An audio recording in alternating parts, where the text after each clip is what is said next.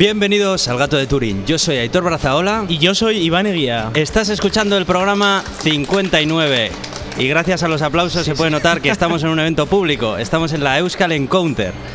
Y encima nos han puesto un stand y todo, y tenemos aquí con sillas y tal, y, algunas personas también, incluso en las sillas, así que sí, estupendo. La verdad es que, bueno, es la primera vez que como podcast damos un directo. Eh, tenemos que agradecer a Euska Digital que nos está brindando esta oportunidad para poder hacerlo aquí. Y gracias al público asistente, que aunque no es mucho, es eh, de, muy, de muy buena calidad, o eso espero. Sí, sí, luego os haremos alguna trampilla, os pondremos algún micro o alguna cosa así. Eso es, eso es. Vamos a ver si hay un poco de polémica con las cositas que traemos.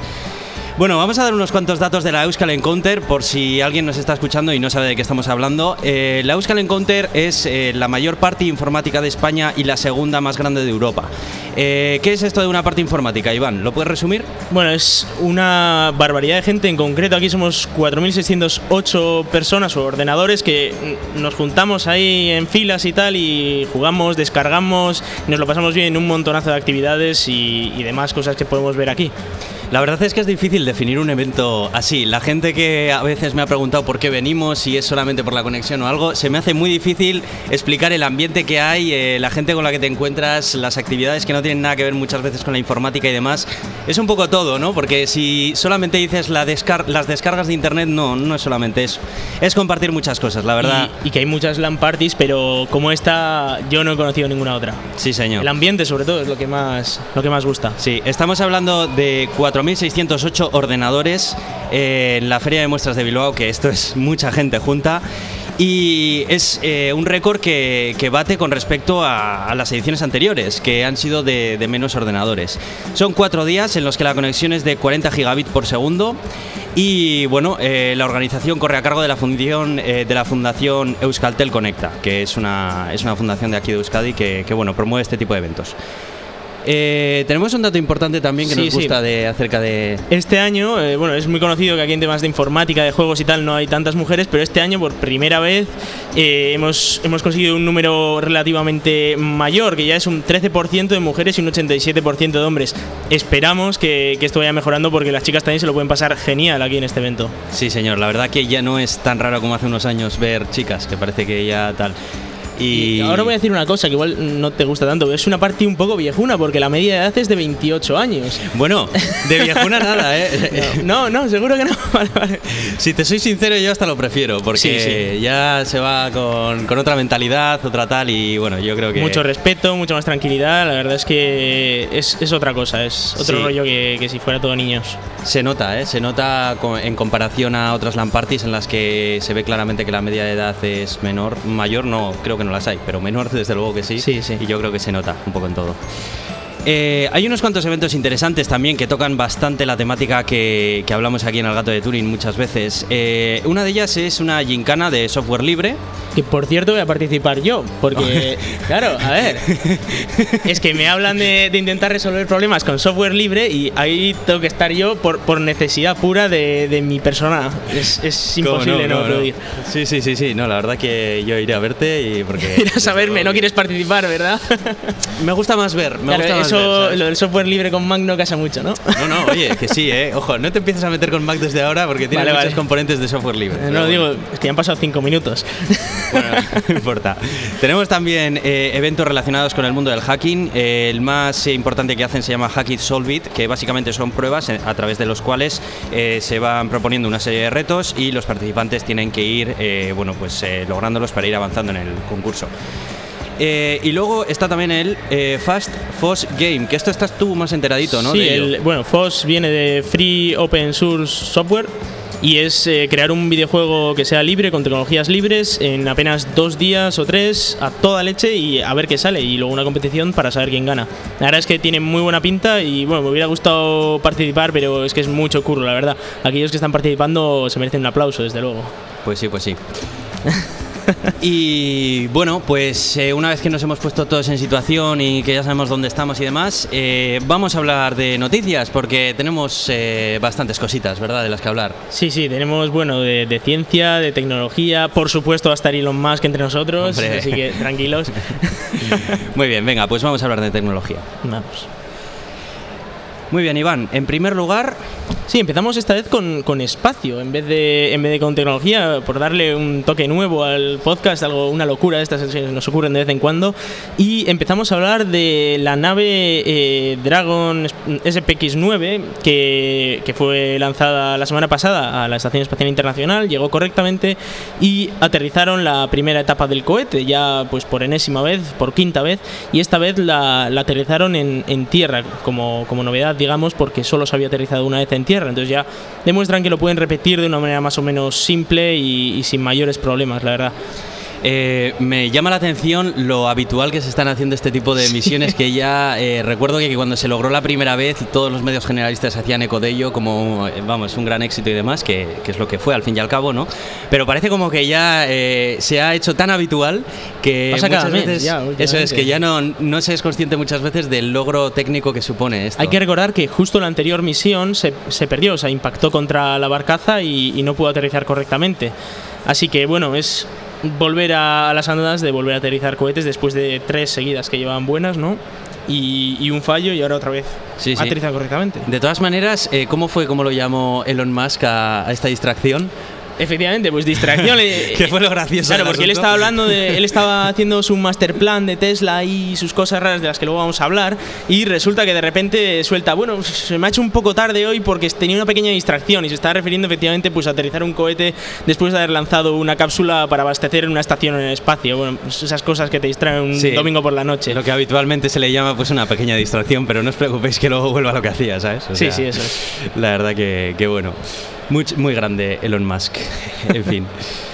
Y seguimos con espacio, ¿no? Eso Para es, hablar de, Marte y, y en esta ocasión de- del nuevo rover este de 2020 que todavía no tiene nombre, pero que, que, bueno va a ser un rover muy parecido al Curiosity y que por fin ya sabemos más o menos el diseño definitivo, los instrumentos definitivos que, que va a tener. Y, y, bueno, como novedad así grande es que va a llevar micrófonos, es decir, que eh, vamos a poder grabar el gato de Turing en Marte si nos trasladamos allí, ¿verdad? Sí, lo que pasa que creo que es un poco de momento difícil, pero bueno, bueno como es, tenemos cables es cuestión, con Elon Musk, Claro, eso es cuestión de hablar de Elon, con Elon Musk y tal y, y lo, lo, calculamos ahí para ver cómo vamos. Lo interesante de, de, de este rover, mucha, eh, en, aparte del micrófono también, es el, el, cambio de ruedas, que me ha llamado mucho la atención, ¿no? Que sí. ya va a dejar de contar también con esos agujeros que tenían las anteriores para, eh, digamos, expulsar la arena que se le colaba dentro, uh -huh. que dejaba un curioso rastro de código Morse por donde pasaba. Sí, eso es. Eh, los agujeros estaban hechos con una forma que dejaban las siglas JP y L en código, Morse, en código Morse, que son del Jet Propulsion Laboratory, que es eh, el laboratorio en el que se creó el, el rover Curiosity. Y ahora lo, lo, han cambiado por unas ruedas que son un poco más simples, que no tienen esos agujeros para sacar la arena, pero que deberían ser más rígidas, porque hay que ver las fotos del Curiosity de cómo están las ruedas y están reventadísimas. La verdad que me llama la atención que son ruedas de aluminio. Sí. Yo pensaba que este tipo de aparatos llevaban ruedas, pues no sé, de ruedas normales, ¿no? Lo que pasa es que como inflas eh, una, una cámara... No, no, no, como las del papamóvil, macizas de goma. Macizas de goma.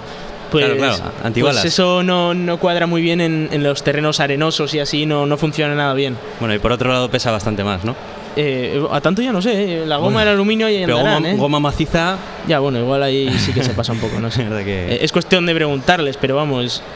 Tengo entendido que no es el único rover que ha llevado alguna vez micrófonos, ¿no? Lo que pasa que se han Lo, averiado. Sí, eso, los anteriores murieron todos, o sea, básicamente no, no, no hay datos de. Eh, sí que es verdad que Curiosity llevaba un altavoz y sí que eh, se cantó a sí mismo el cumpleaños feliz y, y, se cantó a sí mismo el feliz Navidad y cosas así, pero no tenía nada para escucharlo, entonces era como, bueno, pues vaya, no se canta a sí mismo pero no se escucha y esta día pues lleva micrófonos y también lleva un montonazo de cámaras por lo que vamos a poder ver el aterrizaje sobre todo desde un montón de ángulos distintos. Se va a ver desde el rover eh, la maniobra Skycrane, desde el Skycrane el rover cómo lo va dejando en el suelo, cómo suelta el, la chapa esta que le protege contra la reentrada.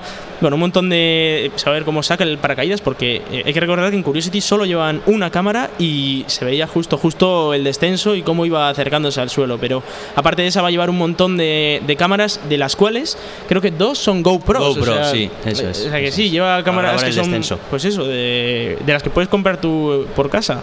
Sí. Algo muy chulo. Eh, además, eh, una cosa interesante también de este, de este rover es eh, bueno pues que también ha cambiado que ahora ya van a ser eh, lisas los, eh, las ruedas, la marca de la rueda creo que ya no zigzaguea, ¿no? Ya es lisa para, decían, Pues, para prevenir eh, en- las en trampas de arena y así. El artículo de Daniel Marín dice que es, que es recta, pero no es exactamente recta. Tiene una pequeña ondulación que, que hace más fácil pues que, no, que no derrape y tal.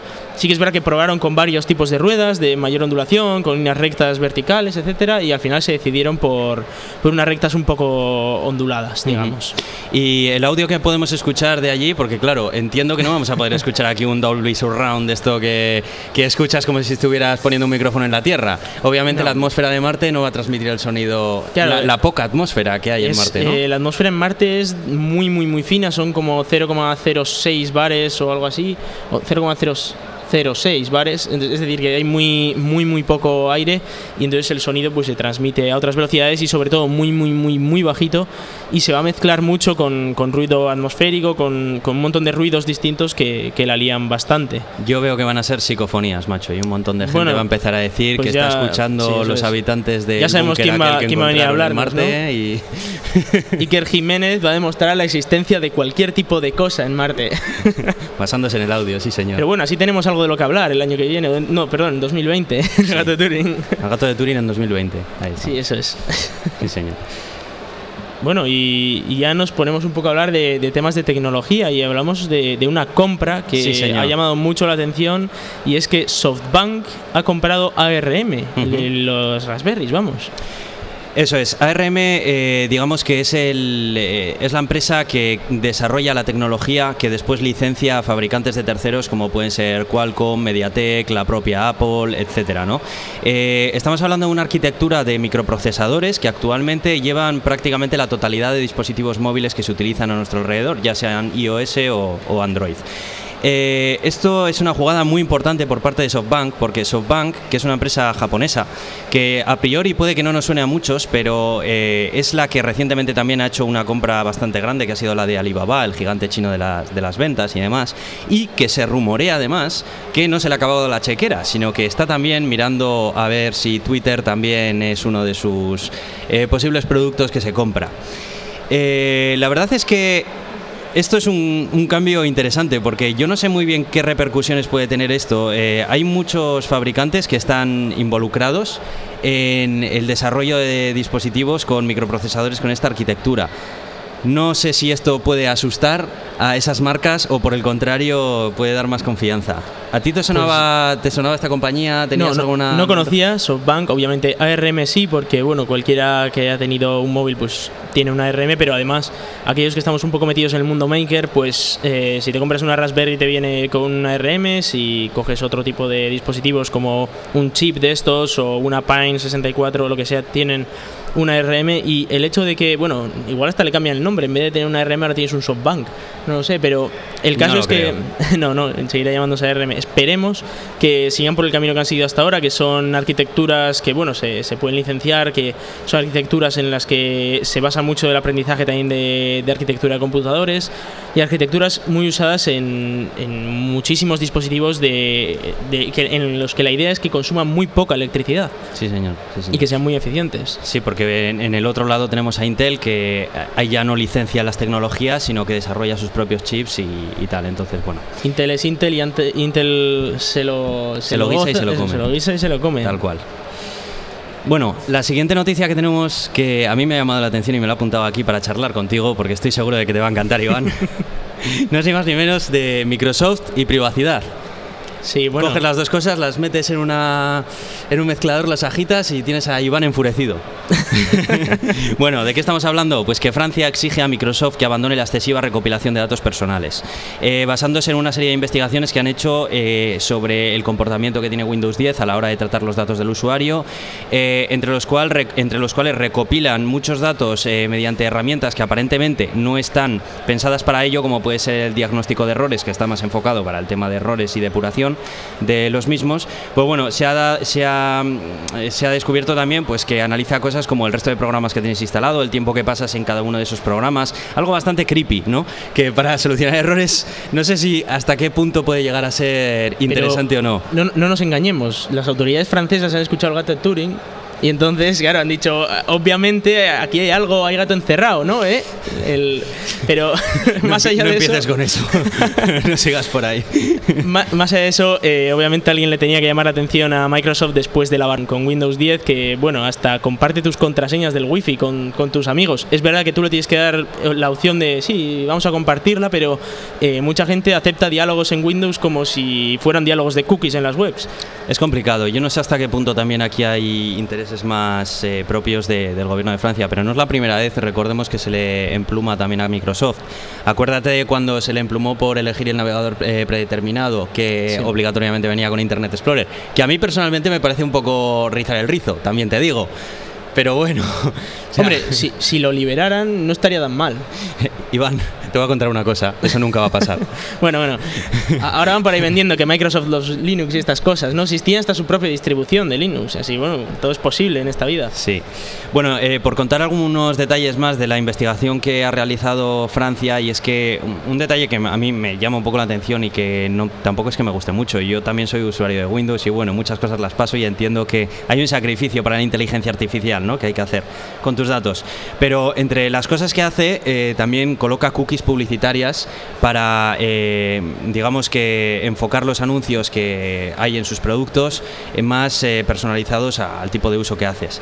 Y yo no sé ya si, o sea, si a las páginas web ya se les obliga a poner cookies, ya es el propio sistema operativo al que te pone cookies. O sea, Alégrate no hay de que no sea un superfish by default. Alégrate de eso.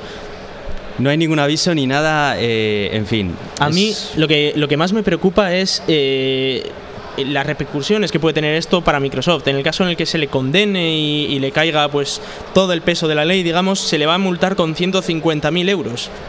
Que bueno, eso es algo que se, rasca un poquito del bolsillo y, y se lo tira a la cara a la Diputación francesa. No sé, parece un poco ridículo, pero en fin. Sí, la verdad es que... que Si fueran poco- 150 millones, pues bueno, igual le dolía un poquito más. Pero que tampoco me parece suficiente, ¿eh? pero bueno, Mm. está ahí. Eh, bueno, y tenemos, eh, eh, bueno, la industria del automóvil eh, poco a poco está empezando a desdibujar las líneas, ¿no? Con la industria de la tecnología. Y lo que antes era cosa de talleres y, y concesionarios, ahora también empieza a involucrar gente, desarrolladores de software y demás, ¿no?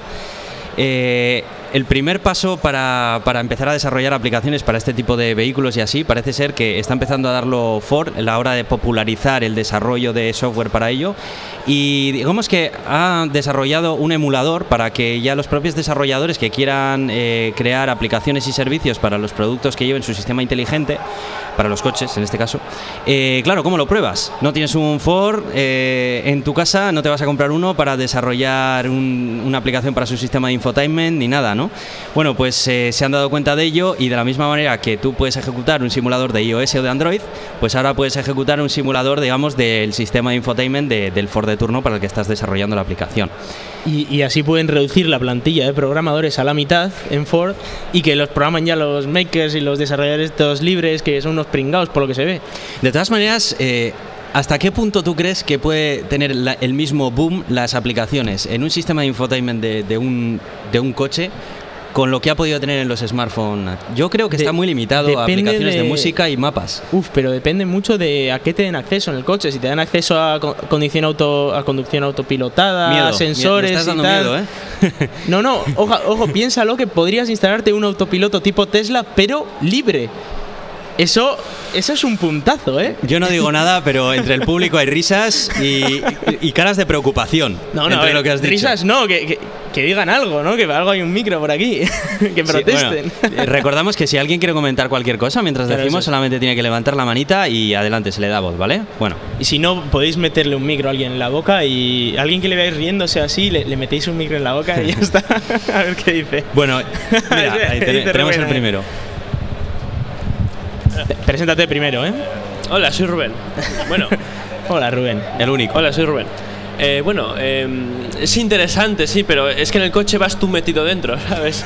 Y no me voy a poner a meter cosas que, bueno, luego revienta y revientas tú también. Sí, pero a ver, eh, precisamente por eso, como vas tú metido dentro, es más fácil fiarse de algo que sea libre y que no algo que sea privativo, ¿no? Entiendo yo.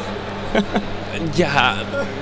No es la experiencia que tengo yo a la hora de meter cosas en el ordenador que, bueno.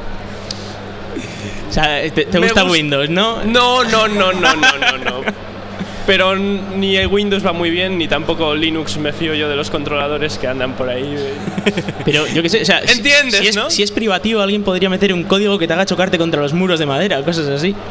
De todas maneras, eh, llevando un poco esto más ah, eh, alejado del, terre- del terreno de público versus privado, creo que cuando abres APIs eh, tan eh, peligrosas, por decirlo de algún modo, como las que controlan ya las propias funciones de- de- del vehículo a la hora de moverse y demás, creo que ahí también se abren muchas puertas en cuanto a la seguridad. Te estás arriesgando mucho también a que se pueda, se pueda hackear de alguna forma y que el software, una vez que está gobernando ya y está exponiendo eh, sus diferentes APIs al, controlador, al control del software, no sé, yo particularmente lo veo un poco peligroso.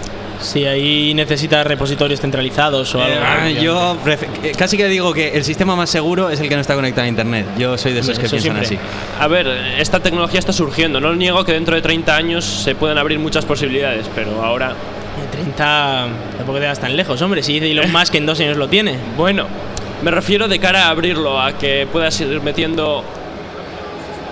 ¿Te, te acaban de quitar el micro? ¡Oh! Ahí, Ah, ya has vale. vuelto, ya has vuelto. Ya, ya estás, ya estás.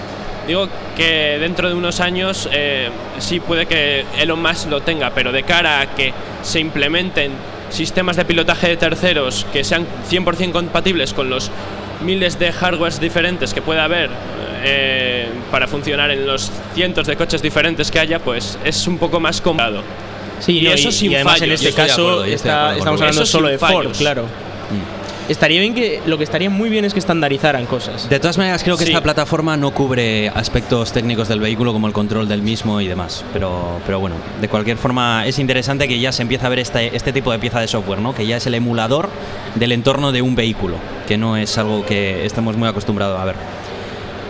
Bueno, eh, hace poco ha ocurrido eh, una cosa que me ha llamado la atención y bueno, ha sido el cierre de una de las muchas páginas de, de los trackers de torrents públicos que hay, ¿no? En este caso ha sido Kikas Torrents, del que estoy seguro de que ninguno de aquí se ha bajado nunca nada, porque todos utilizamos los medios legales. Pero Ni, conocíamos la página y todo. Vamos a acordar, vamos a imaginarnos que existía esta página, ¿no? Bueno, eh, esta noticia podía pasar sin más, pues por una noticia más, de un cierre más, de una página de descargas y demás. Que bueno, tampoco estoy de acuerdo con que sea una página de descargas, es una página de enlace a descargas, pero bueno, esto es otro asunto que ya se puede discutir en otro momento. Y lo gracioso de este asunto ha sido cómo le han trincado a, a la persona responsable de esta página. Y es que la persona en cuestión estaba publicitando la página con una página en Facebook. En Facebook tenía él su página, pues como el que tiene la protectora de animales, una página pública en Facebook para publicar sus cosas y sus noticias. Él tenía una página en la que publicaba las noticias pues de Kikas Torrent, digamos los, nuevos torrents o lo que sea, ¿no? Primer error. Primer error, porque vamos, no es que sea ningún experto en seguridad, pero Iván, ¿tú qué crees que, que es muy lógico hacer esto? No, ¿verdad? Bueno, pero hay muchísimos métodos para saber quién está detrás de Kikas Torrent. Facebook es una de las más simples, digamos. Correcto. Y, y no se tienen que comer mucho. Correcto. Bueno, pues eso ocurrió. ¿Qué pasó? Que fueron los federales a tocar a la puertecita de, de Facebook. Hola, muy buenas. Tenemos aquí esta orden. Por favor, denme los datos de este señor que tal y que, bueno, obviamente se lo dieron sin pestañear. Aquí los tiene.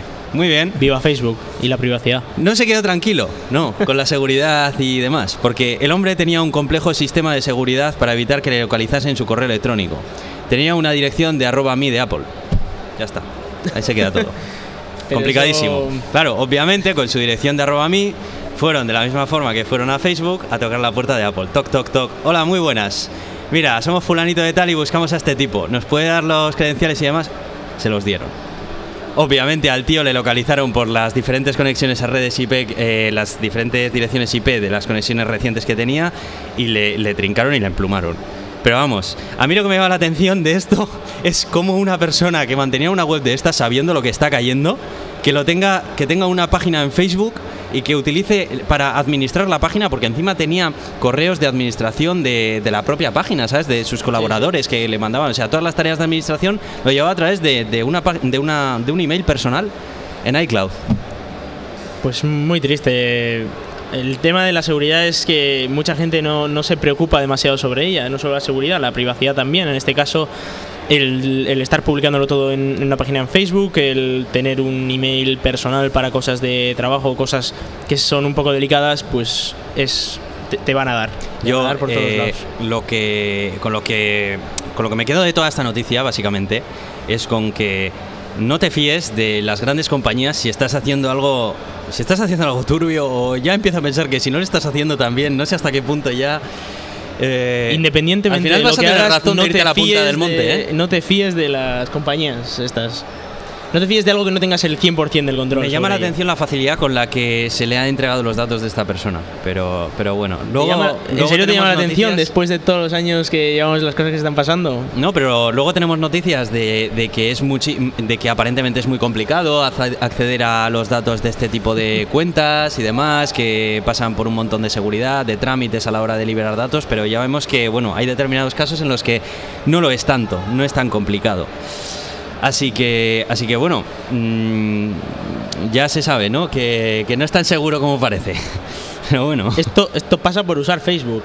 Y bueno, y lo de Apple, esto también, claro. eh, bueno, bueno. ¿No? ¿No te parece? Sí, también, la verdad es que ya se ve que, que no es lo más seguro del mundo. Pero bueno. Bueno, vamos a hablar ahora Bueno, de, de otro inauguramos la sección Elon Musk. ¿En serio? ¿Quieres empezar ya con Elon Musk? Yo Bueno, creo que bueno, toca, ya. ¿no? Venga, ah, bueno, vale, no, vale. no, no. ¿O teníamos algo por ahí? ¿Teníamos, algo por ahí? teníamos, eh, otra cosa sobre, sobre los amigos de Facebook, ah, WhatsApp sí, y sí, tal. sí, sí, sí. Además quiero comentar una curiosidad acerca de esa noticia. Cuéntala un poco así por Bueno, encima, o la ba- cuento yo. básicamente eh, han vuelto a bloquear WhatsApp ya por enésima vez, creo que es la tercera, Tercera ¿no? vez, tercera vez. efectivamente. En Brasil.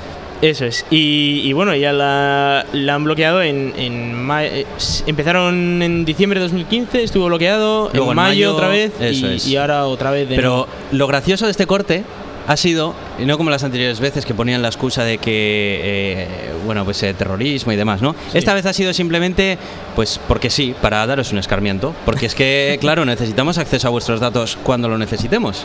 Y bueno, pues esta vez ha sido un boicot eh, simplemente hecho, pues eso, para, para dar un escarmiento y, y demás, ¿no? Y también señalan eh, la pésima relación entre los representantes de WhatsApp y la administración brasileña. Porque no te lo pierdas. Y es que en las últimas conversaciones que tuvieron, los responsables de WhatsApp se dirigían a la administración brasileña en inglés. ¿Sabes? Porque todo el mundo sabe que en Brasil se habla inglés. Y Bueno, en Estados Unidos habla inglés y se- si los brasileños se, se pueden hablar en brasileño, no se van a entender. no creo que les gustaría mucho que una administración de un país en la que tú eres una empresa extranjera eh, estés, eh, digamos que barriendo para tu casa utilizando tu idioma materno. A mí me parece, sinceramente, una falta de sensibilidad por parte de, por parte de los representantes de WhatsApp. No sé cómo lo ves tú. No sé, el inglés está considerado un poco el idioma más extendido, digamos, en temas de gestión, de empresarial, etcétera. No sé. No No, sé. me parece una locura, ¿eh? Que, que les, que Ah. les hablan en inglés. Yo les hablaría en inglés también. A mí me da que la misma persona que está contestando el soporte técnico está contestándole a esta gente del administrador, de los administradores de... Tal cual te lo digo. O sea, es No que sé. yo no le veo a WhatsApp teniendo ahí a un grupo de personas especialmente Bueno, es- dedicadas a hablar con los gobiernos. Es, verdad más, que cuando has hablado de los representantes de WhatsApp, lo primero que me he preguntado es, ¿pero esta gente tiene representantes? Si no se sabe ni quiénes son. La bueno, excepto que- por aquella vez que estuvimos haciendo la investigación aquella Sí, y sacamos sí. un par de nombres y Correcto. tal, pero vamos. Tiene narices que tuvimos que hacer ahí un Sí. programa en el que especialmente hablábamos acerca de quién estaba detrás de WhatsApp, ¿eh? porque la verdad que son bastante herméticos en ese sentido. Pues sí.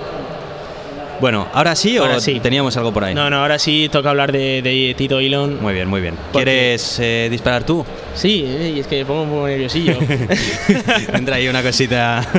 bueno, pues eh, ya tenemos por fin el master plan este que se había retrasado por la pequeña distracción del lanzamiento del cohete y por fin Elon, Elon Musk ha, ha liberado la segunda parte del master plan de, de Tesla. Y, y bueno, para esto ponernos un poco en situación hay que explicar qué es el master plan Tesla, cuál es la parte 1 y Suena a conquistar el mundo, ¿eh? Pues ha dicho que va una tercera, así que a ver lo que, a ver lo que pasa en la tercera parte.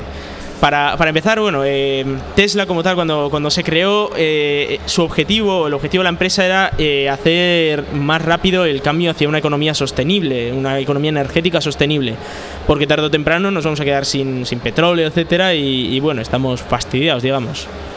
Así que ideó un plan, un plan en varias partes y la primera parte la publicó hace ya 10 años, de hecho 10 años y un día antes de que se publicara esta segunda parte, si no me equivoco. Sí, señor. De hecho tenía una especia- especial obsesión por publicar la siguiente parte Sí, en sí. ese día, ¿verdad? Sí, sí, Estuvo quería- tuiteando quería- durante todo el día. Durante todo el día, no, durante dos semanas estuvo tuteando de voy a sacar el, el master plan, el master plan y se le retrasó y tal. Que, que además había, había días que decía, bueno, he dormido dos horas para poder dedicarme a esto. Sí, no sí, sé, se le fue un poco de las manos solo para publicar un artículo en un blog, que, que tampoco, a ver, tampoco es para tanto, ¿no? Y, bueno, vamos a explicar un poco qué es lo que decía el, primer, la primera parte, digamos, de este master plan. Es, la primera idea era, con, con un poco de dinero de, cierta gente y sobre todo con su propio dinero, producir un coche deportivo, pero basado en, un coche ya existente, que lo único que hacían era cambiarle el motor de gasolina por un motor, de, un motor eléctrico y poner unas baterías, etcétera. Se eligió el Lotus Elise y se hizo el Tesla Roadster. Más allá de eso, eh, esos coches estaban pagados con básicamente dinero de ricos que metían 100.000 dólares por cada coche y se quedaban con un cochazo, pero que no era un coche diseñado desde el inicio para ser para ser eléctrico. Pero bueno, con ese dinero que se recaudó, gracias a, esas ventas de, de esos Tesla Roadster, se creó el Tesla Model S, que ya es un coche diseñado desde, desde cero para ser un coche eléctrico. Además era un coche que empezaba a ser más barato porque los precios rondan entre los 75.000 euros y los 120.000 euros, una cosa así. Sí, a ver, estamos hablando en comparación de lo en que era un comparación Lotus con el con- claro, Lotus Elise y con el Tesla Roadster, que, que eran carísimos, 100.000 dólares por coche. Y para un coche que tampoco era muy, muy, muy bueno. Era lo guay de tener el único coche bueno eléctrico Sí, en aquella época. Estamos hablando hace ya 7 años, una cosa así. y el primero así de potente también. o sea. Claro, claro, porque hasta ahora un coche eléctrico era un carrito de golf y Sí. de repente teníamos deportivos que eran eléctricos, lo cual pues fue un, un gran paso. Creó el Tesla Model S, que, que era pues, un sedán muy muy chulo, que aceleraba de 0 a 100 en 2,9 segundos, bueno, una locura de coche, y por un precio un poco más reducido. Y eh, también junto con el Model S sacó otra versión, que era una versión SV, que era el Model X. Todo esto pues para conseguir recaudar más dinero para sacar un, un coche más asequible, digamos, un coche que fuera para las grandes masas de, de los consumidores y ese fue el coche del Model 3, que hay que recordar sale sale a finales de 2017, si no me equivoco. Creo que sí. Eso es. recientemente y tal. Y mientras tanto también eh, proveer opciones de energía de cero emisiones, que aquí el amigo Elon se nos ha quedado un poco ahí, más Claro. o menos, porque Eh, con Solar City no generamos energía, la almacenamos. No, no, al revés. O sea, él sí que, sí que creó las baterías para almacenaje y ahora quería comprar Solar City para producir esa electricidad con los paneles solares. Y bueno, está ahí en, el, en ello, pero esto todo formaba parte de la primera parte del master plan, digamos. Eh, estaba. Estaba ahí, eh, no se sabe todavía si lo va a acabar comprando. Esperemos que sí, si queremos pues una solución integrada, digamos, de que conectas tu coche con tus, con tus placas y con tus baterías, todo en uno súper fácil de instalar y bastante barato. Pero, pero no se sabe de momento si los accionistas de Solar City, que por cierto es una compañía que ayudó a fundar el propio Elon Musk, una compañía en la que los, los máximos representantes son sus primos, con lo cual Sí. en familia al fin Sí. y al cabo. De todas maneras, también eh, esto coincide, no sé si habrá sido orquestado también por el propio Elon o los organizadores de los accionistas de Solar City, pero coincide también con un bajón en las acciones de Solar City, de forma de que, claro, la compra por parte de Tesla de Solar City sea más barata que lo que sería en momentos de bonanza económica. Sí, aún así hace un plus sobre las acciones de no sé si era un 30%, Sí. una cosa así. Con lo cual es una, es una oferta bastante buena para, para los accionistas de Solar City y en cualquier caso que les va a dar acciones de la propia Tesla. O sea Es más, si- si tienes yo creo que Tesla- esto no descarto que esté ya orquestado previamente desde el mismo momento en el que, en el que creó ambas empresas o ayudó a crear la de Solar City, eh, el hecho de crear una empresa que más que para producir al gran público, sea para más adelante adquirirla de forma, y de esta forma llevar una línea de I más D totalmente separada a la que llevaba con Tesla y bueno, poder adquirirla eh, más adelante como el que planta un árbol para recoger sus frutos. No obstante, hay que, hay que recordar que eh, Solar City es actualmente el mayor proveedor de paneles solares de todo Estados Unidos, que creo que instala como el 30% de los paneles solares de, que se instalan en nuevas instalaciones. Eso es. Así que es, es una táctica bastante interesante el unir todo, porque hay que recordar que Tesla lo que quiere es eh, convertirse en un productor de energía. Sí, y de hecho no es su única, no es su única idea, ¿no? También quiere ampliar su catálogo de vehículos a qué? A camiones, autobuses. Eso es, y, y un pequeño compacto, digamos, pero que no va a ser más barato que el Model 3, por lo que parece. Entonces vamos a tener dos coches que son relativamente baratos. Hay que recordar que en España saldrían a la venta por unos 40.000 euros aproximadamente después de ayudas y que en Estados Unidos pues sale después de ayudas incluso por 30.000 dólares o así. Son relativamente Sí, sí. baratos. Hay que recordar que en Estados Unidos la media está entre 25.000 y 35.000 dólares eh, los coches que se venden, con lo cual el tener un coche en ese rango de, de precios pues ayuda mucho a venderlo, claro. De todas maneras, Iván, aquí lo que yo, lo que más me llama la atención de esto no es ese coche ni ese, la- bueno, es más que nada el autobús y el camión. Sobre todo el camión, porque el camión va a repercutir muchísimo en los costes de transporte y eso eh, debería de repercutir también en, los, en el coste final de los productos que llegan a los consumidores. Al final tú cuando estás pagando un producto no solamente estás pagando, pagando la fabricación del, del mismo, sino pues todo lo que lleva desde que se fabrica hasta que se pone en la tienda. Y el hecho de que eh, los camiones ya, digamos, no, no consuman ese combustible fósil, que es más caro y demás, y que digamos que tengan una recarga autónoma que sea gratuita, yo creo que ahí también, ojo, porque puede repercutir también en, en el mercado. Sí, desde luego, o sea, cargar un coche eléctrico es extraordinariamente barato comparado con cargar un coche de gasolina. Ya un camión ni, ni os puedo contar. Claro. Y además aprovecha el tema de la autonomía y hablaba de decir, no, camiones que pues si el piloto se queda dormido o lo que sea, pues que no pasa nada, que, que el camión sigue adelante y llega a su destino, lo Sí, cual sí. es un grandísimo paso para la hora de llegar a tiempo, de llevar las cosas rápido, etcétera. Sí. Y la, la única duda que sí que ha tenido mucha gente es dónde leches mete las baterías suficientes para mover ese, ese trasto. Ya. Y es que, claro, eh, un, un semi-truck, que es lo que quiere hacer, es eh, uno de estos camiones a los que luego se le acopla un remolque gigantesco detrás. Eh, el remolque pesa mucho y no hay suficientes baterías para ir a más de 200 kilómetros o 300 kilómetros, incluso con baterías muy densas. Mm. Con lo cual, se hablaba de que igual podría llegar a pensar incluso a construir el mismo los propios trailers y meter baterías en los trailers. Sí, además comentaba que quería, digamos, convertir la fábrica en sí en el propio producto, ¿no? El poder, Sí. Para poder replicar la, la fábrica lo más que pueda, mejorar la tecnología de la misma para que pueda fabricar cada vez eh, vehículos eh, eh, de, de más categorías eh, en un entorno que ya esté probado y afinado dentro de la cadena de producción. Sí, hablaba de mejorar la tasa de productividad en un 30%, como en 5 años, algo así. Sí, sí, Con lo sí, cual es muchísimo, muchísimo, muchísimo aumento y muchísima más eficiencia al conseguir nuevos coches, etcétera. Y ojo con los autobuses Los también. autobuses, claro, eso te quería decir. Porque, bueno, estaba gritando todas las de la Euskal. Está, están los autobuses, que es otra de las partes del transporte que, que a día de hoy más puede movilizar eh, a nivel de, de ciudades, sobre todo porque, bueno, incluso inter- interciudades. Sí, Eh, la idea es que si se crea un, un autobús autónomo dentro de la ciudad, quitas toda la parte del autobús que no necesita no necesitas, pues el tema de volantes, de asiento conductor, etcétera, los quitas. Incluso puedes quitar el, el pasillo, central. Sí, sí, eso me ha llamado la atención también. Claro, eh, sería un autobús muy raro, muy raro, pero pero que ocuparía menos, que consumiría menos y que encima sería autónomo, con lo cual no requieres de contratar a alguien para, para que esté ahí llevándolo todo el rato y puedes tenerlo en todo momento en funcionamiento.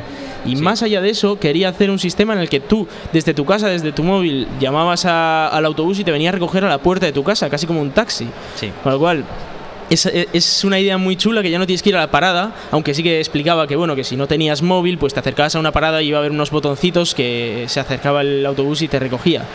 Pero que ya es otro nivel de, de Eso automatización. sería claro. increíble. Yo la verdad que Ya no necesitas un taxi. Es, es increíble.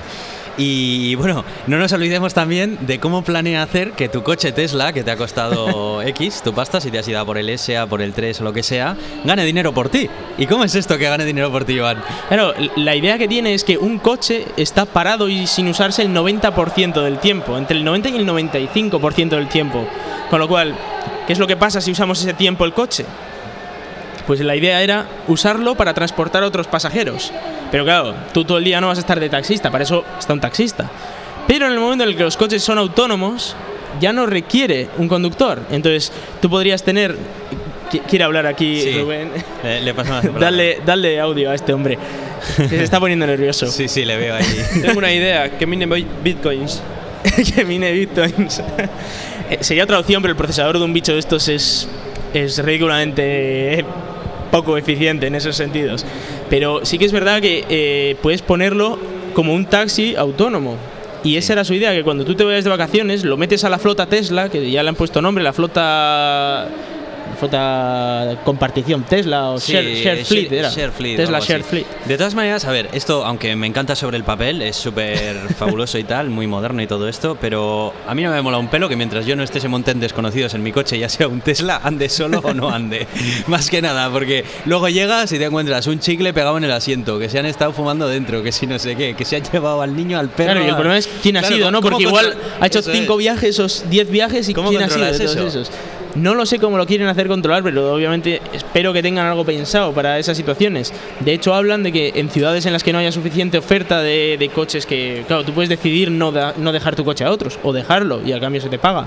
Pero en las ciudades en las que no haya suficiente, suficiente oferta para la demanda que haya de este tipo de coches, pues se puede, van a poner ellos su propia flota y su- sus propios coches. Y te digo más, o sea, si ya ha habido follón con la llegada de Uber y los taxistas, ya ni te cuento aquí. pues imagínate si ahora le dices a los taxistas que va a haber un montón de coches que andan solos por la ciudad que les van a quitar el sitio, ¿sabes? O Sí, sea, sí, ya bueno, vamos. Se monta un follón del jaleo. Ya para empezar no hay legislación para coches autónomos. Ya no digo para taxistas Empiezan autónomos. a quemar coche, ya te digo yo, ¿eh? Sí, sí, ya te- sale tu Tesla por ahí a recoger gente y te quedas sin Tesla. Joder.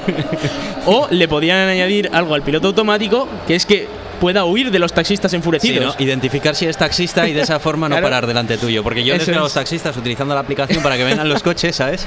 Y esperándoles Y ahí un con un, cóctel con un barril de gasolina o algo, ¿sabes?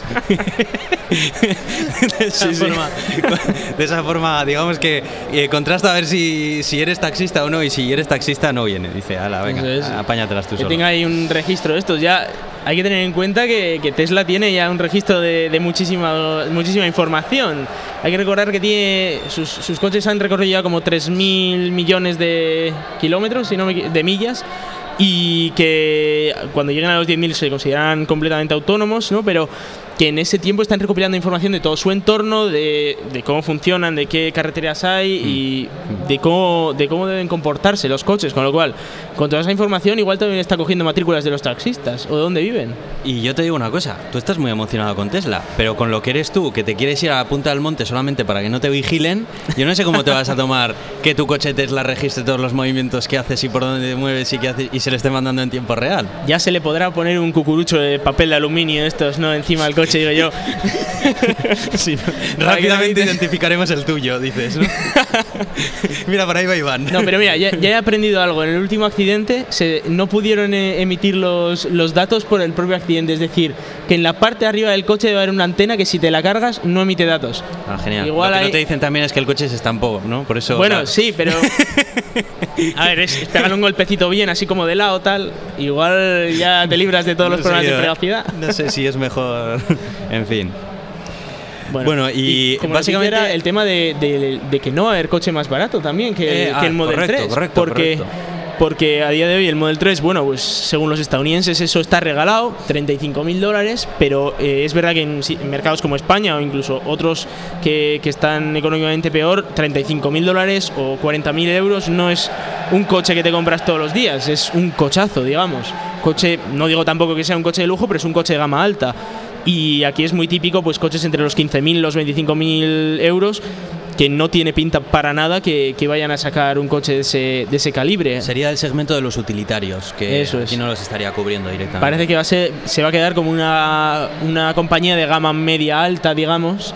Y, y bueno, habrá que ver también este SUV compacto, a ver en qué precio sale, pero tiene pinta de que va a salir al mismo precio que el Model 3 o incluso un poco más caro. Con lo cual, eh, no, no se sabe exactamente. Y a, todo esto, la pregunta es, ¿cuándo tendremos todas estas cosas que, nos dicen? Bueno, pues sí, de- no es tan... porque el tema de, la autonomía de los vehículos han estado haciendo los cálculos y siendo conservadores parece ser que tendríamos unos coches bastante autónomos dentro de dos años. Dos años. Dos años. Pero bastante autónomos en California y Silicon Valley, dices, ¿no? Por ahí andando. bueno, imagino que Porque- para cuando nos llegue a nosotros igual ya nos hemos jubilado. Pero Por eso- por eso te digo.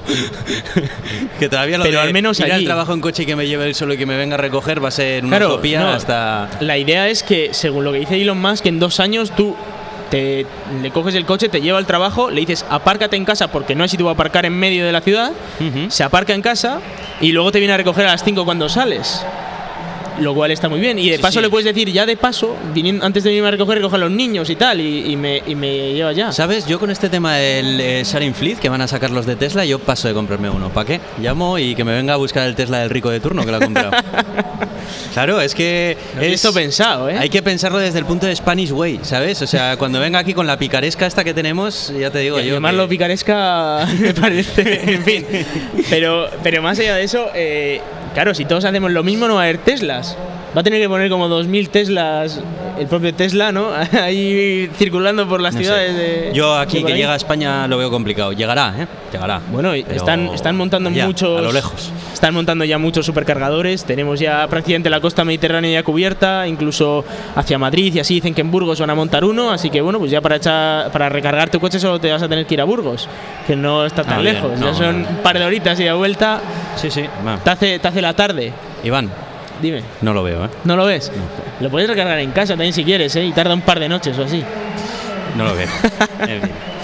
Bueno, eh, básicamente ese era todo su master plan. el- la segunda parte todavía no sabemos la tercera, que esa la Y desvelará la tercera ¿no? se verá, claro. Pero- Ah, ah, ¿Qué te gustaría ver en una tercera parte del Master A Plan? mí, pues eh, un utilitario no me importaría y que las baterías se recarguen más rápido, pero sobre todo, sobre todo, sobre todo lo que me haría mm, decidirme por un Tesla sería que tengan más estaciones de carga más cerca, no que tenga que ir a Burgos, por favor. Ya sé que Van a no te poner una en importa, Bilbao en pero- dos años, creo. Y, y bueno, que básicamente eso, y que saquen un utilitario, algo un poco más económico. Aunque bueno, tengo que reconocer que lo- los 30.000, bueno, todavía te puedes hacer ahí tus números y a la larga a lo mejor te, te sale Sí, a cuenta, larga est- estuvimos haciendo unos cálculos en su día y te salía como a 12 años o así ya empezabas a recuperar dinero. Sí, y el concesionario, ojo, también un sitio Sí. al que ir, un servicio técnico oficial, que no lo tengas que llevar a vete a saber tú dónde y tal. Un concesionario cercano y unas estaciones de carga cercanas. hay que Esas recordar que el primero en España lo van a abrir este año, a finales de este año. Que en principio va a ser en Madrid. Bueno, va a ser pero concesionario es que y servicio Madrid, técnico. eh, está muy bien ahí en Madrid, pero esto es Bilbao. Hay Ya, bueno. que ir, bueno. hay que ir acercándose al centro del universo poco a poco, ya sabes. Bueno, Pero no, yo, yo quiero decir también, porque me gustaría. Eh, claro, ahora Tesla está moviéndose mucho al tema de producción energética. Y en ese sentido estaría muy chulo que se empezaran a montar plantas solares y empezaran a proveer eh, de, de energía solar para aquellos que no pueden poner nada en su techo, por ejemplo. Sí. Y de hecho, en el- la segunda parte del master plan ya se habla un poquito de, de algo así, de empezar a producir energía de manera más seria, digamos, montando su propia red, eh, su propia red eléctrica, una especie de Iberdrola, pero, pero con los propios, con los propios paneles solares de Solar City y las baterías de Tesla. Y más allá de eso, eh, ya se habla de, de sistemas vehicle to grid, que no los ha presentado en la segunda parte, pero sí se podrían presentar en la tercera parte, que es básicamente eh, que los propios vehículos de, de Tesla, los, los Model S, etcétera, que tú los tienes en tu garaje, funcionen como reservas energéticas para la propia ciudad. Es decir, que si en algún momento de repente se necesita electricidad, pues te puedan coger de tu coche, porque es una batería al fin y al Sí, cabo lo que tienes ahí, sí. que puedan cogerlo de tu coche y alimentar pues la farola de enfrente, por ejemplo. Esto está muy bien sobre el papel, ¿eh? pero vuelvo a pensar que no sé yo a cuántos les gustaría que sus coches se convirtieran en O sea, baterías de emergencia. Me estás para- diciendo que te parece mal que, que tus coches se conviertan en una batería de emergencia, pero No, en no. cambio tienes cuenta No, de Facebook. A mí no me parece mal. Solo digo que hay muchas personas que les puedo entender que decidan que no quieren participar en una red descentralizada de baterías de repuesto. Tenemos las prioridades muy cambiadas. O sea, una cosa es la electricidad, que bueno, no es tuya, es, es electricidad. Sí. Y luego la privacidad la mandamos a la mierda. Yo soy un defensor de la privacidad y tenemos las prioridades muy cambiadas. Puede ser, puede ser. puede ser. Muy cambiadas.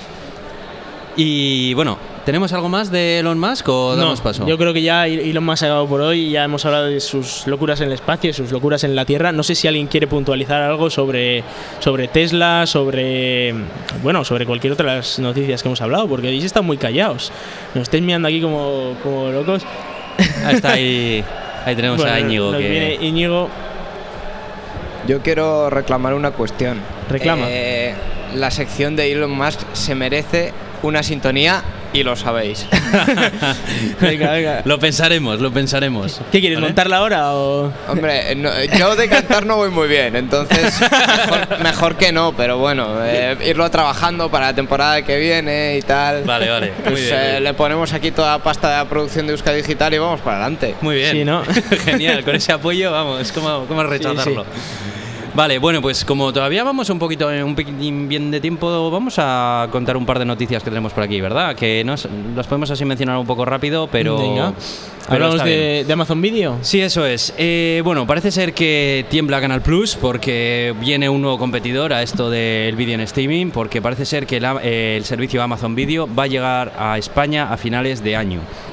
Eh, me alegro, me encanta, tío, que venga este tipo de servicios porque creo que hasta ahora en España eh, está eh, muy monopolizado todo el tema de las series y las películas y todavía sigue siendo el día en el que vas a ver una película o una serie famosa y te tienes que contratar un servicio de televisión a través de cable internet para poder verla y legalmente, obviamente. Sí. Eh, me parece tristísimo. Y creo que, que el hecho de que vengan compañías como Netflix, ahora Amazon, HBO, que también va a venir, creo que a esos monopolios que hemos tenido durante tanto tiempo aquí eh, les, vas a hacer- les va a hacer mucha pupa. ¿eh?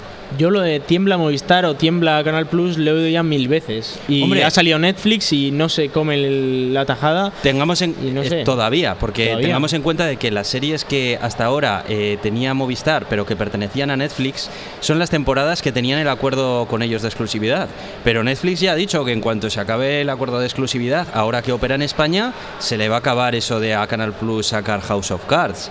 Y HBO también lo ha dicho con Juego de Tronos. Y ya estamos hablando de dos series que arrastran muchísima audiencia. Bueno, HBO es, importa más, más que por Fuego de Tronos por Silicon Valley, ¿no? Vamos a También. barrer un poco para casa. También, también.